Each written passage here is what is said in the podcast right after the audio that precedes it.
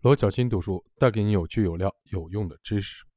这一节的标题是“学会有效沟通，换位思考”。卡耐基认为，如果你是对的，你要试着温和的、有技巧的让对方同意你；如果你错了，就要迅速而热诚的承认。这远比为自己的争辩有效、有趣很多。沟通成本高有两个原因：第一是技术层面没有沟通清楚；第二是认知层面各说各话。不在一个轨道上，重点不一样。技术层面的沟通可以解决，认知层面的沟通无法解决。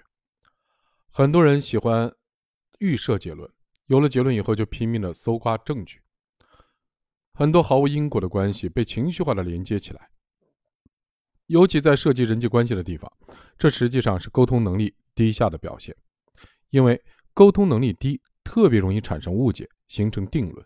因此，每次的无效沟通。都变成对误解的强化，这提醒我们：一，在工作的场景上，不要预设他人的动机，很多人并没有你想象的那么不堪；二，自己要主动的走出有效的沟通的第一步，眼中有了目标以后，借口、情绪、是非都会统统的不见；三，人必须站在更高的格局上，理解职场场景里的人际关系，即必须去除自己的部分私心。